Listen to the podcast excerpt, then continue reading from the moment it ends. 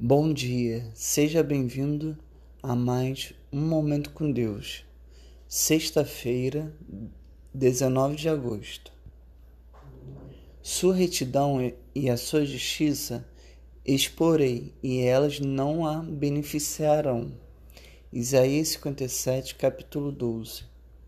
Algumas pessoas pensam que, por serem boas, elas irão para o céu retidão e justiça por si só não nos dão vida eterna, mas a fé em Deus nos, nos garante a maravilhosa vida depois da morte. A fé em Deus não pode ser substituída por atos de justiça e retidão. Fé é crer em Deus e na bondade dele.